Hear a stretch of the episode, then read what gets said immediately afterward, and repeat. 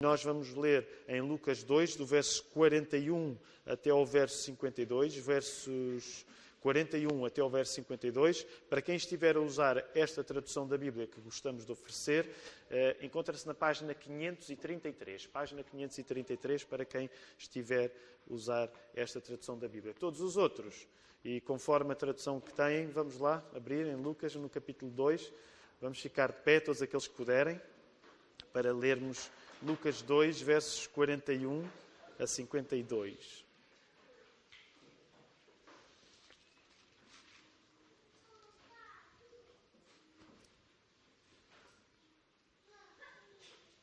Diz assim a palavra do Senhor.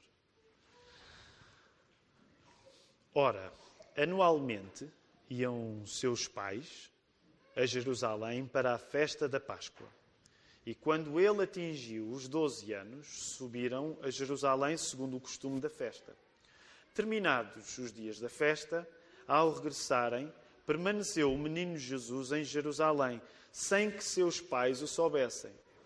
Pensando, porém, estar ele entre os companheiros de viagem, foram caminho de um dia e então passaram a procurá-lo entre os parentes e os conhecidos. E não o tendo encontrado, voltaram a Jerusalém à sua procura. Três dias depois o acharam no templo, assentado no meio dos doutores, ouvindo-os e interrogando-os. E todos os que o ouviam muito se admiravam da sua inteligência e das suas respostas. Logo que seus pais o viram, ficaram maravilhados e a sua mãe lhe disse: Filho, por que fizeste assim conosco?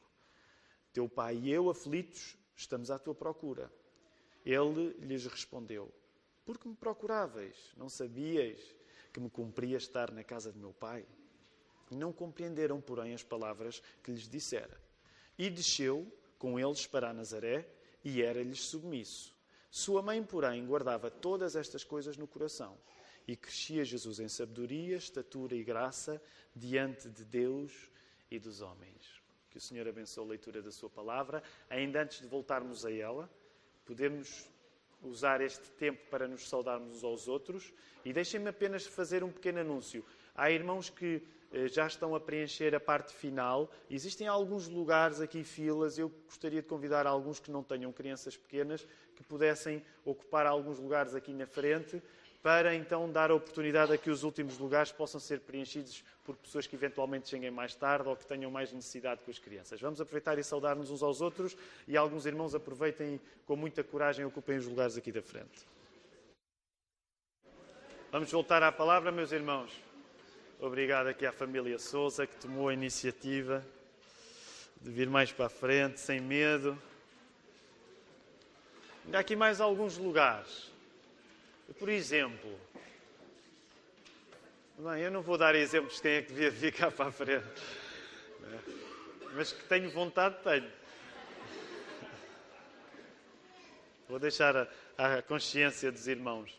Mas há de facto aqui alguns lugares. Lembrem-se que essa fase, aqui há uns anos nós fazíamos sempre anúncio. Deixem a fase final para os pais de crianças. É verdade que agora são tantos que já não dá, eles estão em todo o lado. Mas eh, de facto há aqui alguns lugares. Portanto, serviço de portaria, irmão Miguel, se conseguires aí mais ou menos encaminhar alguns que possam vir para aqui, talvez seja, estejam mais à vontade. Também há aqui. É isso, isso. Obrigado, Karina. É bom ver. É bom ver a Karina. É bom ver também Uh, família Santos, a Sofia, não sei se já, já respeitaram a Isabela, já não é o bebê que nós vimos há uns meses. Estamos contentes. Esta, esta época também é uma época de reencontros para nós, sobretudo para aqueles nossos irmãos que estão noutros países e que, graças a Deus, graças ao Natal, uh, podem vir a Portugal e nós podemos voltar a encontrá-los também. Também temos a ideia que alguns nos visitam, sobretudo do Brasil.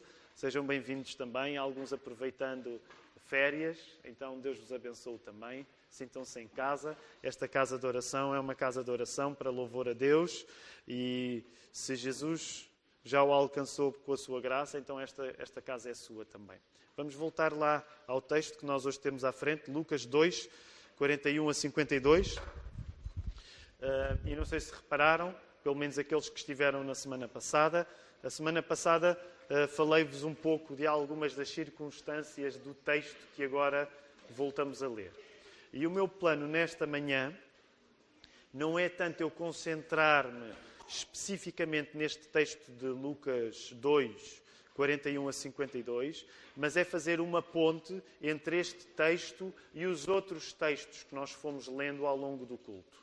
E como hum, alguns de nós podem já não estar recordados de que outros textos é que nós lemos ao longo do culto, usem o vosso boletim uh, e eu vou lembrar, mas dividam os, os, dedos das vossas mãos por estes textos, porque eu gostaria que pudéssemos hoje, ao ler a palavra, fazer uma relação mais próxima entre os vários textos que já lemos ao longo do culto. Portanto, coloque um dedo no Salmo 148, ainda, abra lá na sua Bíblia. Agora, de facto, quem está com os, com os, com os aparelhos digitais, acho que é mais complicado, uh, mas já deve haver um sistema qualquer digital para, para isso acontecer. Coloque um dedo no Salmo 148, que já o lemos. Coloque um dedo no primeiro livro de Samuel, no capítulo 2.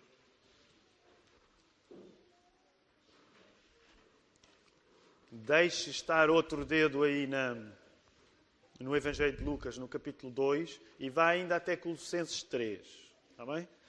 Vamos só fazer aqui uma divisão nas páginas da nossa Bíblia para nós estarmos mais ou menos com uma relação destes textos. Porque, como vos dizia, quero pregar-vos um sermão que faça uh, uma relação entre estes quatro textos. E nestes quatro textos, primeiro livro de Samuel 2, 18 a 20 e verso 26, Salmo 148, Lucas 2, uh, onde estamos agora, e Colossenses 3, 12 a 17, quero salientar pelo menos três elementos em comum. Três elementos em comum nestes quatro textos.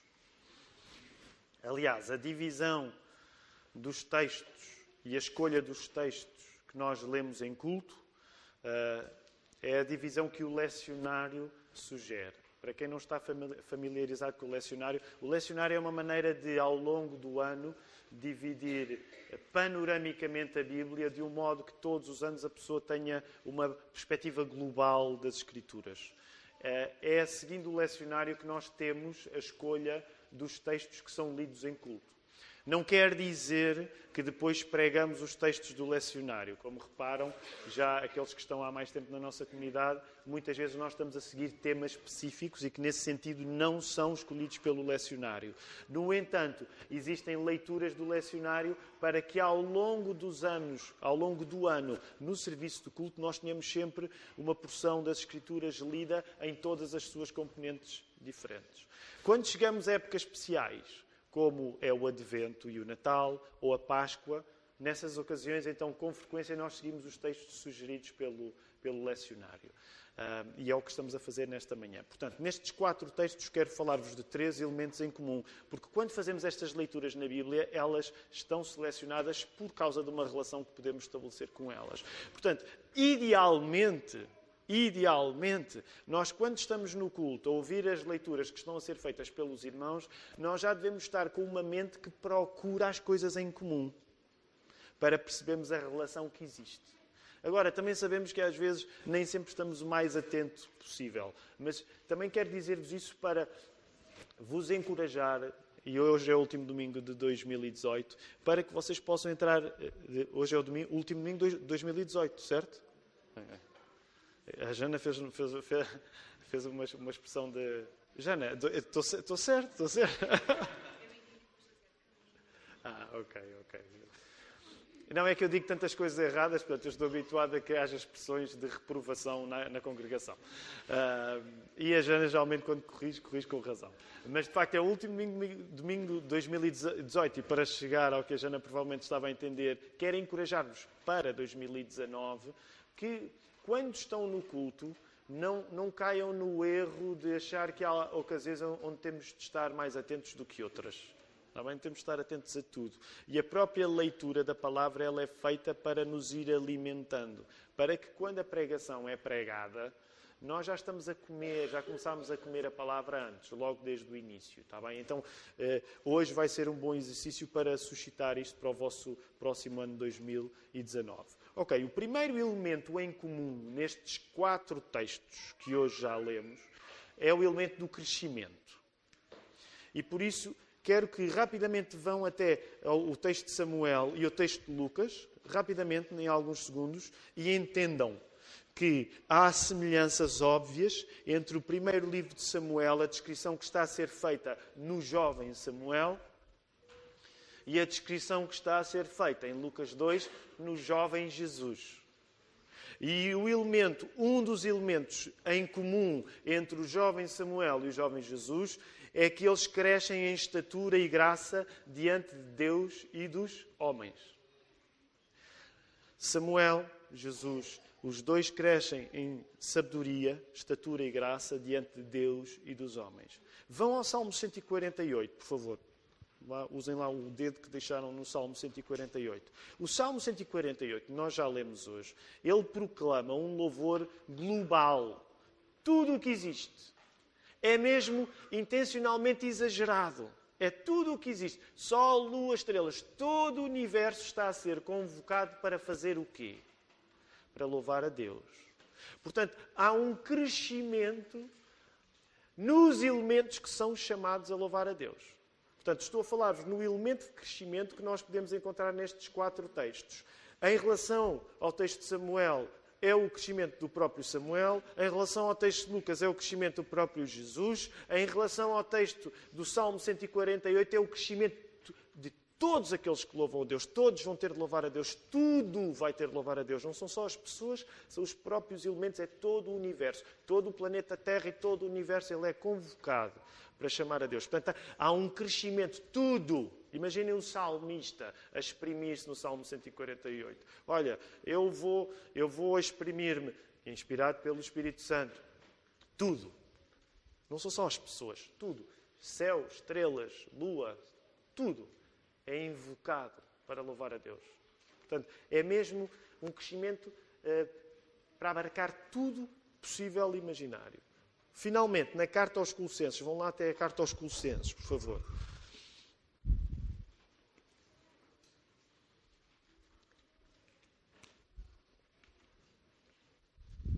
Na carta aos Colossenses é expresso o dever do crescimento espiritual da Igreja. E, e, esse dever de crescimento espiritual na Igreja é, sobretudo, expresso num amor entre os seus membros. E vejam isso, sobretudo, o verso 14. O que é que deve estar a crescer? Deve estar a crescer eh, a igreja espiritualmente, mas essa expressão de crescimento, ela envolve sobretudo a questão do amor entre os irmãos. Okay? Portanto, o primeiro elemento em comum que quero chamar a vossa atenção nestes quatro textos é o elemento do crescimento. Samuel cresce, diante dos homens e Deus em graça e estatura. Jesus cresce diante dos homens e de Deus em graça e estatura. Uh, o Salmo 148 cresce na convocatória de todos para louvar a Deus. E a carta aos Colossenses exprime o dever da Igreja crescer espiritualmente, sobretudo através do amor entre os seus membros. O segundo elemento em comum nestes quatro textos que vos quero uh, falar é onde se dá este crescimento. Onde é que este crescimento se dá nestes quatro textos? E podemos dizer que o crescimento que Deus planeou para cada pessoa que confia nele, o crescimento que Deus planeou para cada pessoa que confia nele, se dá num lugar específico que é a comunidade daqueles que o louvam, a Igreja. O crescimento que Deus planeou para ti, que confias em Deus, dá-se num lugar específico que é a comunidade das pessoas que, como tu, já confiam nele também. E esse lugar tem um nome, que é a Igreja. E reparem, onde é que Samuel está a crescer? Vamos lá agora, outra vez, Samuel. Hoje eu, disse-vos vocês isso. Eu já estou a ver aqui o Ricardo Teles, exatamente tem a ver, está assim com, com, com, com a espetar os. parece um, um truque ninja no meio da Bíblia, a espetar quatro dedos. Vamos folhear esses. Vão lá, Samuel. Onde é que Samuel está a crescer? Onde é que Samuel está a crescer? Leiam a, a, vejam, vejam o contexto. Está a crescer onde? Ele vai crescer com Eli no templo. Como sabemos, ainda não é o templo o templo, porque o templo o templo é aquele que vai ser construído por Salomão, mas era, vamos dizer, era o proto-templo, era o tabernáculo, certo? Porque Eli era o quê? Era o sacerdote, era o sumo sacerdote. E Samuel vai crescer no lugar da presença de Deus. O lugar da presença de Deus era o tabernáculo. Samuel não está a crescer num lugar qualquer, ele está a crescer no lugar onde Deus está presente. Vão ao Salmo 148. O Salmo 148 torna todos os elementos do universo, todos os elementos do nosso planeta, uma comunidade. Já perceberam qual é a igreja do Salmo 148? É a igreja de todo o universo. Podemos dizer, é a igreja universal, que não é só das pessoas, é de todos os elementos. Portanto, o Salmo 148 está a dizer que há um lugar que é criado quando tudo louva a Deus. E vamos dizer, esse lugar é a comunidade daqueles que louvam a Deus. Que neste aspecto eh, a linguagem é tão abençoadamente exagerada que não são apenas pessoas, são todos os elementos. Por isso, os cristãos acreditam que o final dos tempos não é apenas um negócio de pessoas que louvam a Deus. Os cristãos acreditam que o final dos tempos é um negócio de lugares que louvam a Deus. Por isso é que nós não vamos viver como almas penadas nas nuvens, sem corpo. Tudo vai ser renovado para a glória de Deus. E por isso vamos habitar na Nova Jerusalém, que é um lugar, porque os lugares são importantes para a fé cristã. O corpo é importante para a fé cristã. Não é só o conteúdo, a forma também é.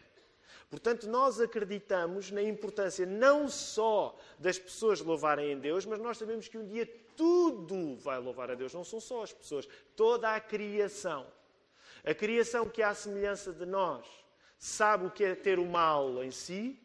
Nós somos pecadores, sabemos que a partir do momento em que Adão e Eva pecaram, o pecado passou a existir dentro de nós, mas nós na Bíblia também sabemos, lendo o Gênesis, que a partir do momento em que Adão e Eva pecaram, o mal não ficou só dentro deles, o mal passou a ser uma característica presente também na criação. É por isso que há tsunamis, é por isso que há terremotos. Ainda há pouco tempo houve um outro tsunami onde muita gente morreu. A própria criação tem coisas más hoje, desde que o pecado passou a existir. Portanto, reparem que o Salmo 148 está a dizer é, de facto, a igreja, há uma nova comunidade. Este crescimento dá-se na igreja. A igreja é a comunidade daqueles que louvam a Deus. Que são as pessoas, mas um dia, nos novos céus e na nova terra, será tudo, toda a criação louva a Deus. Portanto, a linguagem dos salmos, há, há pessoas que olham para os salmos e dizem, a linguagem dos salmos é muito exagerada. Até as coisas louvam a Deus. É mesmo.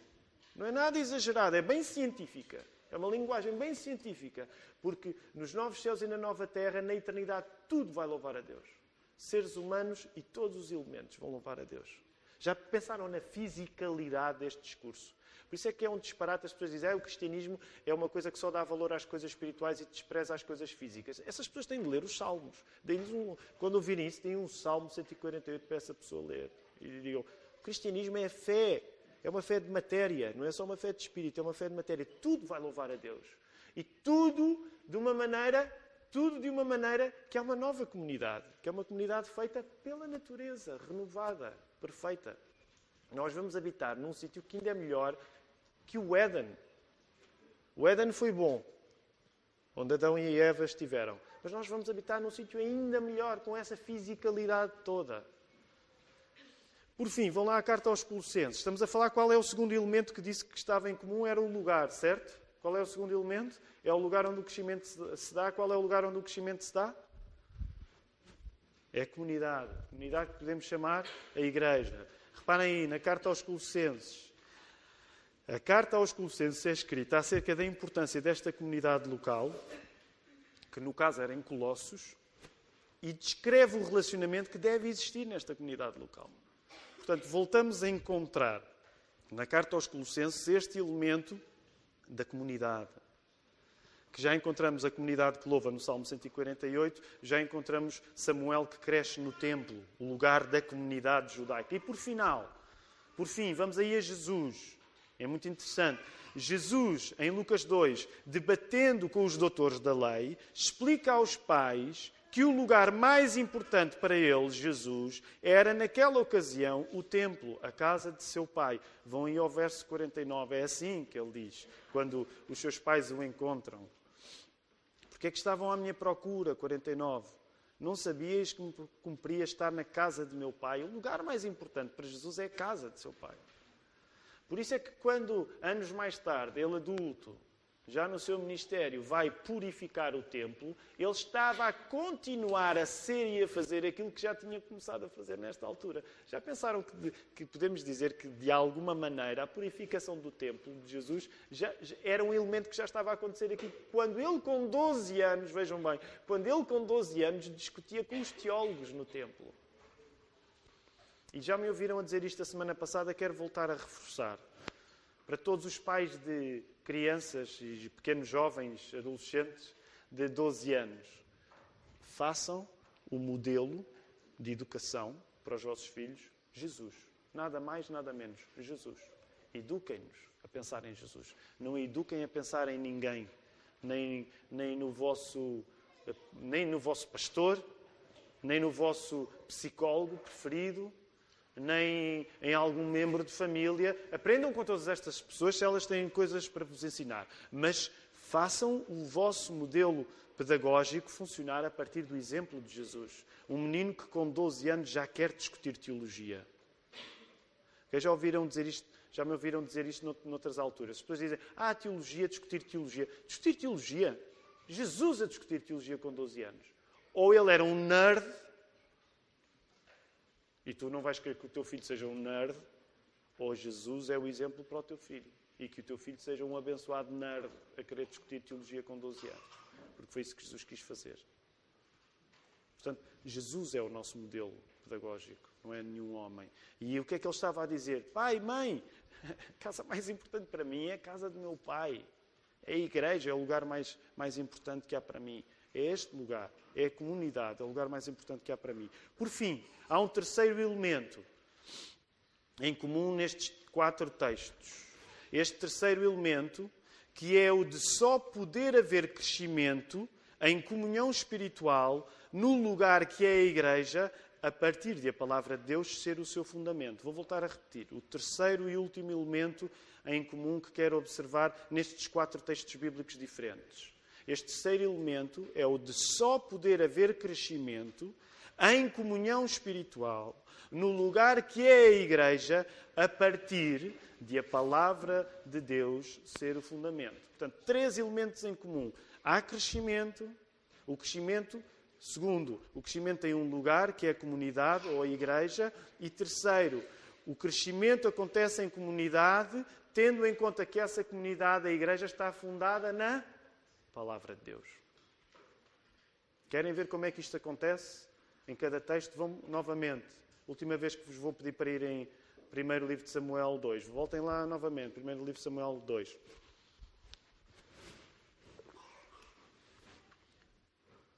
Nesse texto, para ilustrar a centralidade da palavra, nós encontramos Eli que está a fazer alguma coisa por uh, Elcana e Ana. O que é que ele está a fazer por eles? O que é que encontram aí no texto? Ele está a, a abençoar. Talvez nós tenhamos uma, uma, uma, uh, um conceito demasiado frágil do que abençoar é. Sabem, uh, não levem mal esta, esta, esta generalização, mas eu às vezes receio que, de facto, por exemplo, para aqueles que, como eu, nasceram sempre numa igreja batista, eh, faz falta, de facto, aquele, aquele ânimo pentecostal do, do querer abençoar. E, e, e deixem-me explicar isto. Até porque eu sei, muitos de nós tivemos percursos evangélicos complexos. Alguns de vós que hoje estão aqui vieram do pentecostalismo e vieram de algumas formas de pentecostalismo, às vezes um bocado uh, excitadas, não é? E, e hoje sentem-se mais tranquilos por estarem menos excitados. Às vezes, vezes divirto-me fraternamente quando alguns de vocês me contam algumas das práticas que fizeram nas igrejas de onde vieram. Né? Houve pessoas a levar arcas para o monte, houve coisas incríveis a acontecer. Não era para o monte, mas era parecida. Uh, e pronto, e com respeito, vocês nunca me vão ouvir a dizer, epá, eras maluco. Não, não, não. Deus sabe o que faz, Ele tem o seu plano. Alguns de vocês vieram, de facto, de lugares com práticas bem diferentes que hoje têm aqui. Mas deixem-me dizer-vos uma coisa. Deixem-me dizer-vos uma coisa.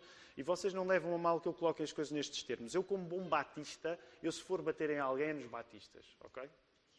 Nós batemos é nos nossos, não é nos outros. É? Portanto, eu se for bater alguém nos batistas, porquê? Porque eu sou batista por convicção. Portanto, eu quando vejo batistas a bater em pentecostais, esta pessoa não é boa. Não quero... Sério, se algum se torna batista para bater em pentecostais, eu não quero ter nada a ver convosco, honestamente. Okay? Pessoas que fazem da sua denominação uma superioridade, honestamente, não me interessa. Okay? Se eu sou batista, eu sou por convicção, mas eu prefiro dizer mal dos batistas, não é? Nós temos de dizer mal dos nossos, não é? Dos outros. Não é, não é mal, vocês percebem o que eu estou a querer dizer.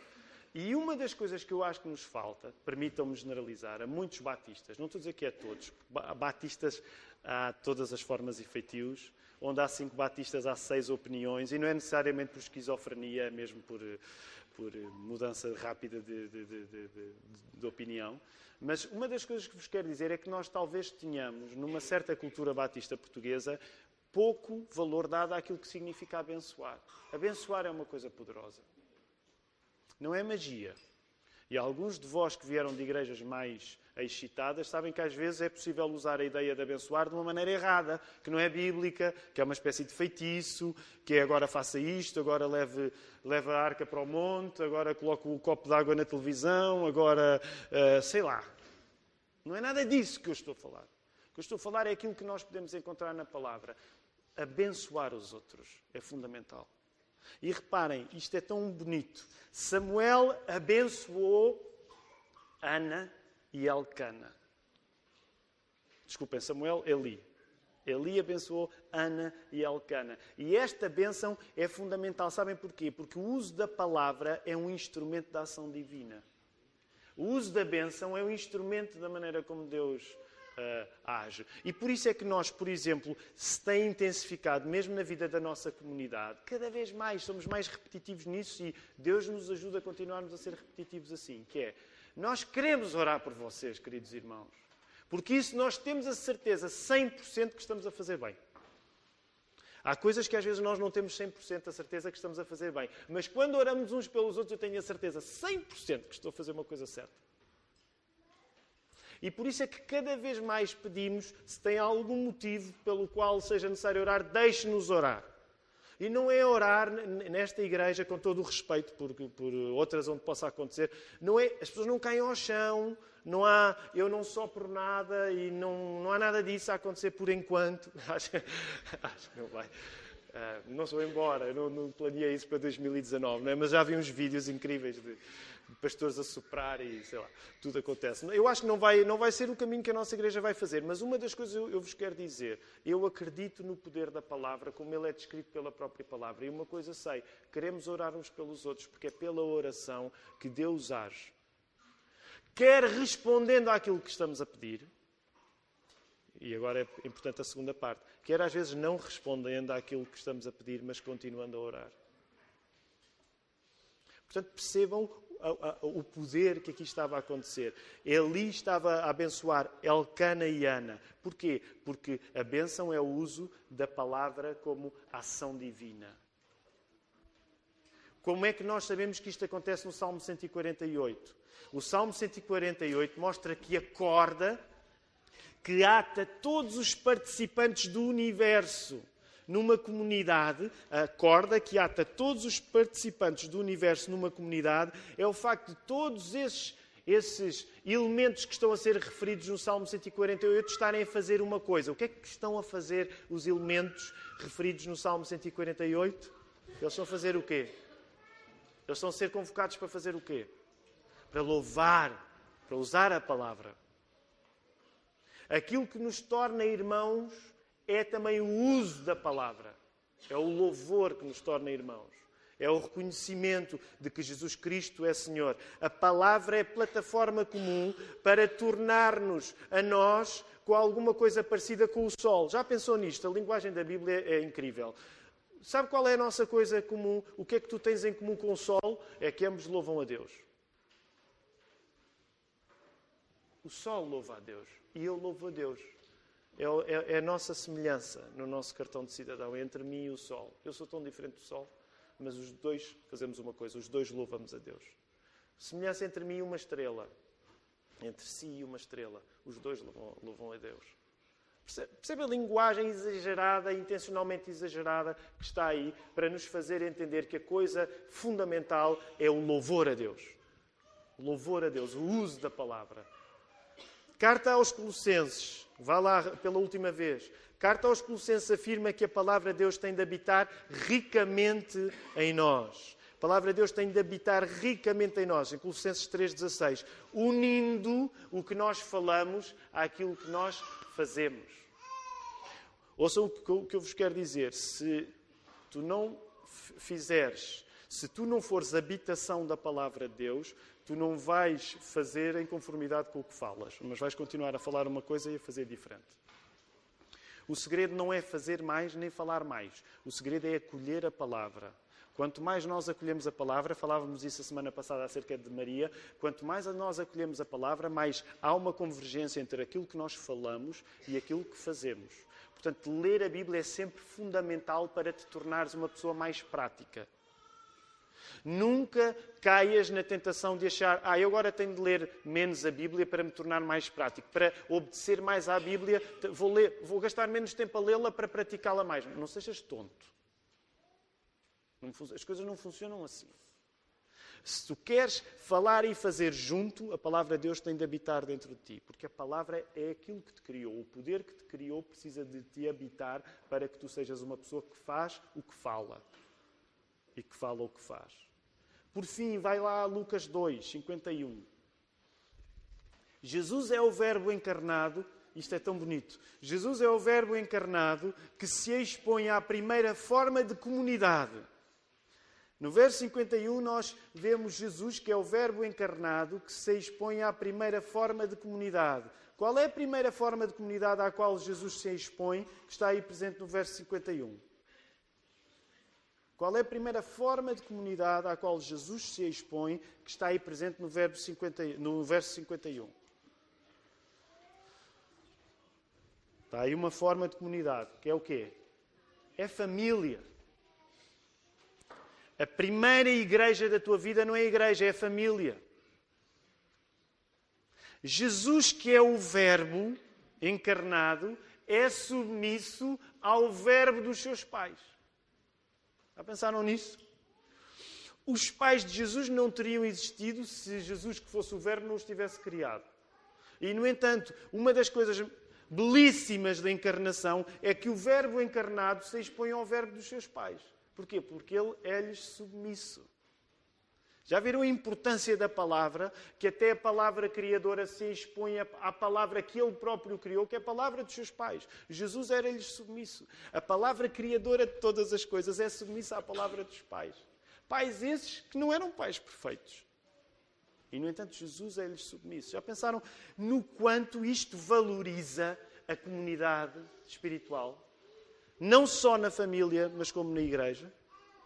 E quero dizer para os pais de filhos: pais de filhos, tomem a vossa casa como a primeira igreja das vossas crianças.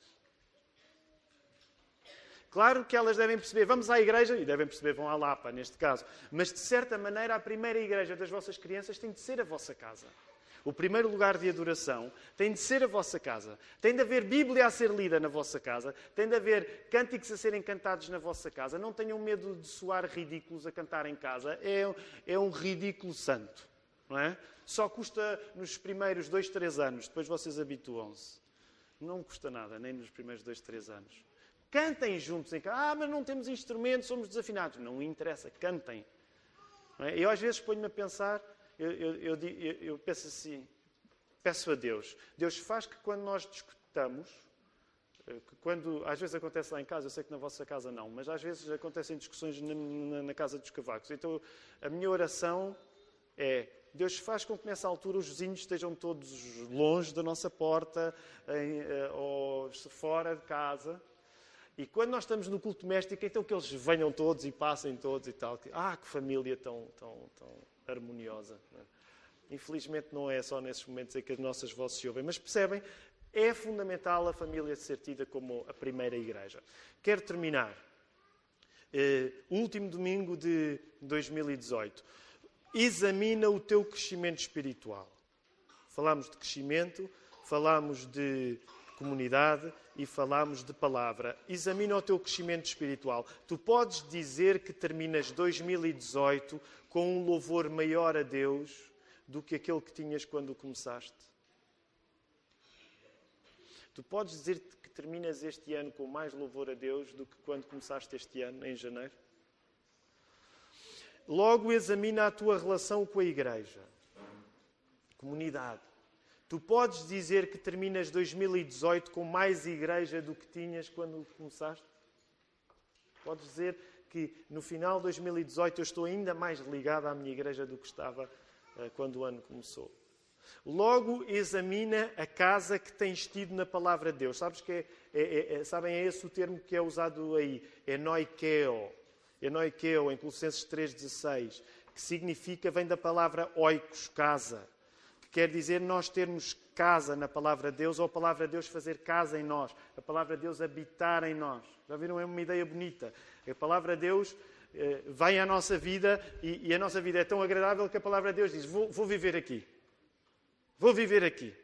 Esta, esta, eh, eh, esta, pessoa é uma boa pessoa para para eu viver. É isso que a palavra quer fazer na nossa vida. E por isso, deixa-me perguntar-te: tu podes dizer que terminas 2018 com mais casa na palavra ou com a palavra a fazer casa em ti do que tinhas quando começaste?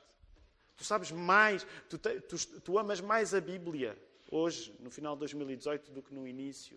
Tu tens memorizado textos. Eu não estou a dizer que isto tem de acontecer, mas muitos de nós temos memorizado textos, não é? Tu tens memorizado mais textos. Tens compreendido melhor a Bíblia. Estudaste a Bíblia com mais afinco tens jejuado ao mesmo tempo que lês a Bíblia? Uh, como é que tu encaras ler a Bíblia? É cansativo para ti? Como é que lidas com estas coisas? E deixem-me terminar com dois exemplos. Dois exemplos práticos de como é que isto pode e deve acontecer na nossa igreja. Como é que isto tem acontecido e não tem. Não vejam nestes dois exemplos uma espécie de pregação do Estado da nação, não é a minha preocupação agora fazer isso, mas deixem-me uh, terminar com dois exemplos que devem ilustrar coisas que nós devemos corrigir na nossa vida e devem encorajar coisas que Deus já está a fazer bom. Vamos começar primeiro com o mal e terminamos depois com o bem.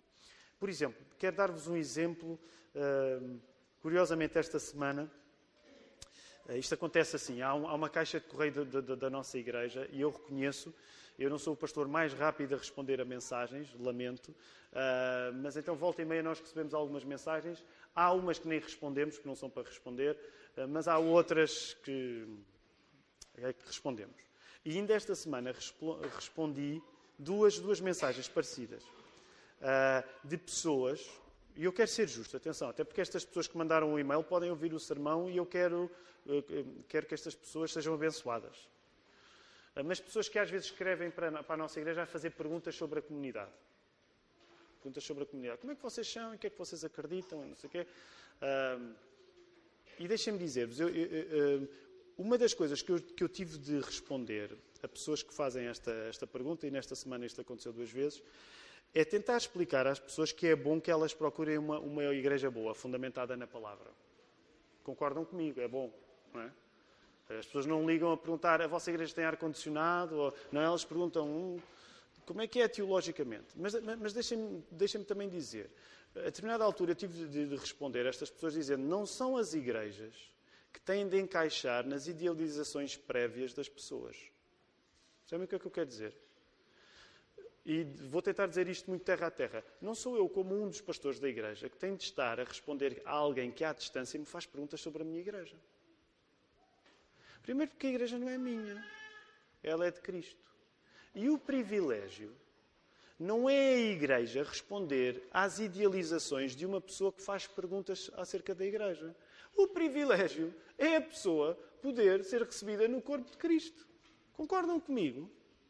Então, uh, isto geralmente acontece com jovens. Jovens, jovens, homens, geralmente 20 e tal, uh, muito cheios de internet, típico, que depois perguntas: o que é que a vossa igreja acha sobre isto? O que é que e, e, há duas tendências. Ou há a tendência que isso tem-nos acontecido, apanhamos assim os jovens de 20 e poucos anos, tornaram-se calvinistas há pouco tempo, estão na fase da, da gaiola, sabem, a fase da gaiola.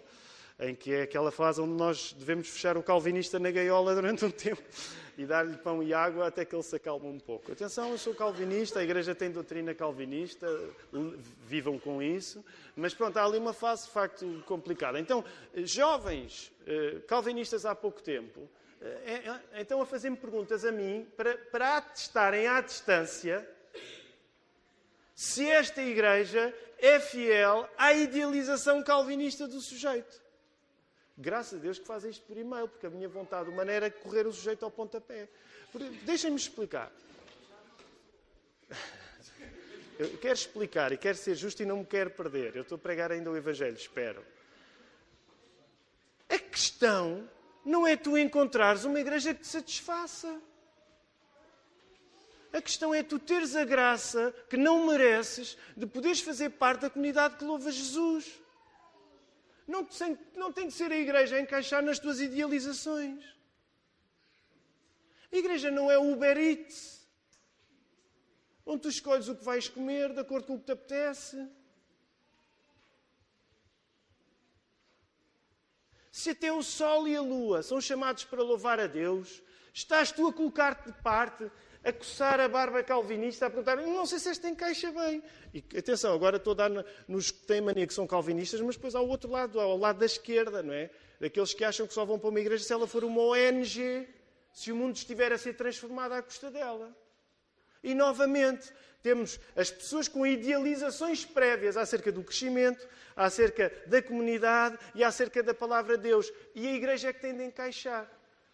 Para terminar este ponto, que este é o ponto negativo, eu quero terminar com um ponto positivo. Mas vocês não imaginam, pessoalmente para mim, em 11 anos, em 11 anos, como pastor fundador de uma igreja que depois se juntou a esta, vocês não imaginam a quantidade de idealizações que eu já tive de deitar para o caixote do lixo. Percebem o que eu estou a dizer? As idealizações que eu tinha para a igreja dos meus sonhos. E deixem-me dizer-vos, e isto é bom, o que eu vou dizer não é mau, é bom. A igreja da Lapa hoje não é a igreja dos meus sonhos, graças a Deus. Percebes o que eu te estou a dizer? Porque o Tiago teve de ser vencido por Jesus. E não Jesus a adequar-se à ideia que o Tiago idealizava, à igreja que o Tiago idealizava. E acredita, eu sou muito bom em idealizar. Eu tenho sempre uma ideia para que a tua vida melhore e para que tu possas melhorar a tua vida. Queres-me perguntar? Vamos à parte boa. Vamos acabar bem? Vamos tentar acabar bem.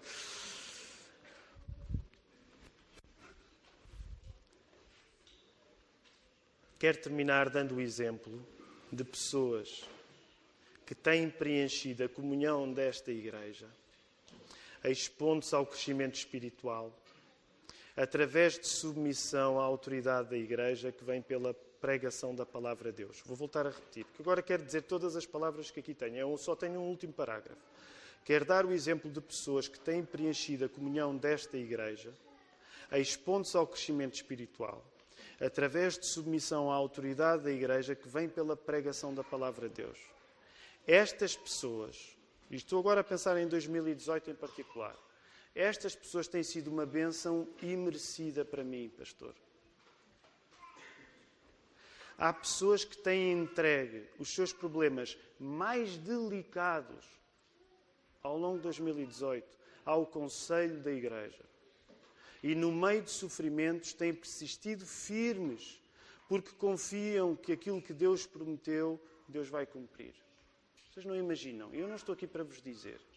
As pessoas sabem quem são pessoas têm dedicado, têm de, confiado na igreja alguns dos, dos seus problemas mais delicados. Têm vivido isso com a igreja, procurando o conselho da igreja.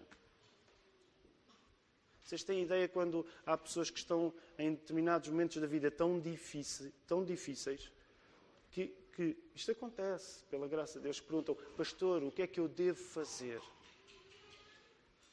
Isto é imerecido, nenhum pastor merece estar nessa condição porque nós não temos nem o talento, nem o mérito.